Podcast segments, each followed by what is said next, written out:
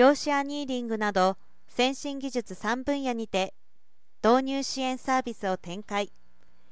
近頃複雑化する社会経営課題の解決に向けた技術革新が多くの組織で求められています。そこでグローバルでの競争力の強化新しいビジネス価値を創出する先進技術活用力の強化を目的として昨年8月世界6カ国にイノベーションセンターを設立し先進技術の探索や見極めを実施してきたとのことです。NTT データは21日ブロックチェーンデジタルツイン量子アニーリングの3分野を対象とした事業規模拡大を担うグローバルラボを設置し150名のチームで先進技術導入支援サービスの提供を開始します。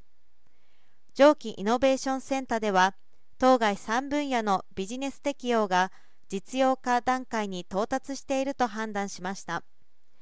先進的な顧客との競争 POC や独自の技術探索を通して得られた導入時のノウハウや各国の専門家チームの集合知見を提供します。先進技術導入支援サービスは顧客の経営課題から今後進むべき方向性を導出しその実現に向けて必要な先進技術の提案から具体的な適用方法さらにシステム実装まで一気通貫で届けます。窓口となるイノベーションセンターに顧客が相談すると案件内容に応じて先進技術者コンサルタントエンジニア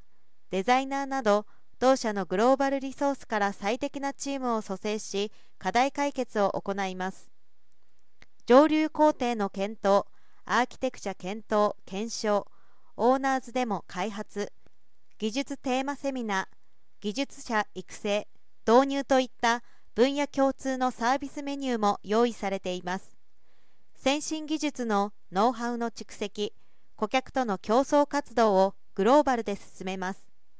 これから需要が見込まれる技術分野を見極め